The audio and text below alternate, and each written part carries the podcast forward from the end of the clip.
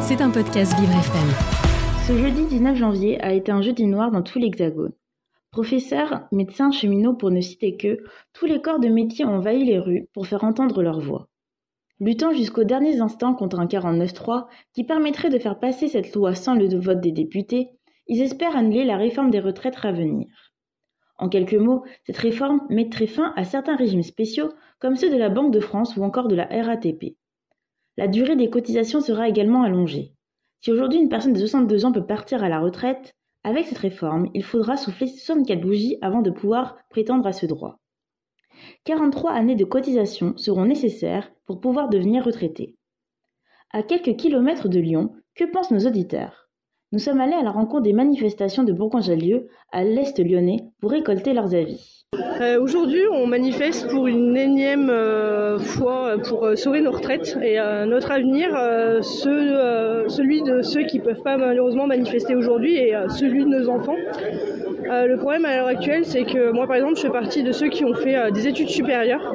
Et aujourd'hui, si on repousse encore l'âge de la retraite à 64 ans, je pourrais être en retraite à 70 ans. Donc euh, aujourd'hui, je pense que c'est alarmant de penser que des gens peuvent encore arriver à maintenir un travail euh, assez efficace euh, dans ces âges-là. Je pense que les gens auront assez donné de leur vie. Donc c'est 43 ans de de cotisation, il faut vraiment qu'on revienne en arrière là-dessus, ou que du moins on prenne en compte aussi les années d'études dans cette cotisation-là. Et pourquoi pour vous c'est important de vraiment manifester en descendant dans les rues et pas juste en, parce que euh, je pense que c'est une façon euh, de faire entendre nos voix à l'État.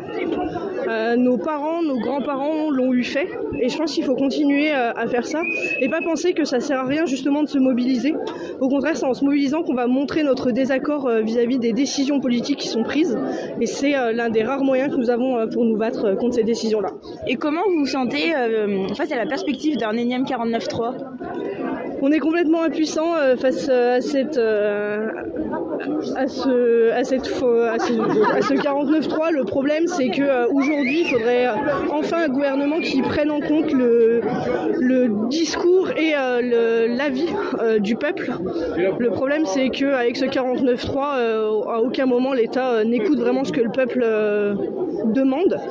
Et c'est vraiment dommage parce qu'il ne faut pas oublier que la France, c'est avant tout le peuple.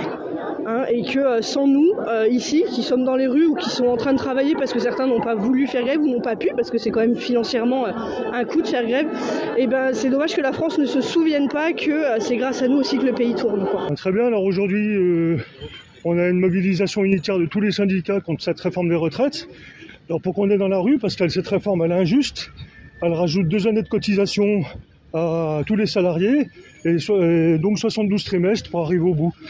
Donc évidemment, les gens qui rentrent tard dans le métier, comme c'est le cas euh, des journalistes, euh, des, enfin de, professions qui rentrent dans les métiers à 23, 24 ans avec des études supérieures, seront à la retraite entre 65 et 70 ans. Et aujourd'hui, c'est pas admissible. Voilà. Vous vous battez tant pour les jeunes que pour les moins jeunes en quelque sorte alors? Exactement. Aujourd'hui, on est dans la rue, c'est pas tant pour nous. Moi, personnellement, je suis retraité déjà, mais euh, c'est pour les générations qui suivent. Et le régime de retraite n'est absolument pas en péril, comme ose le dire nos gouvernants.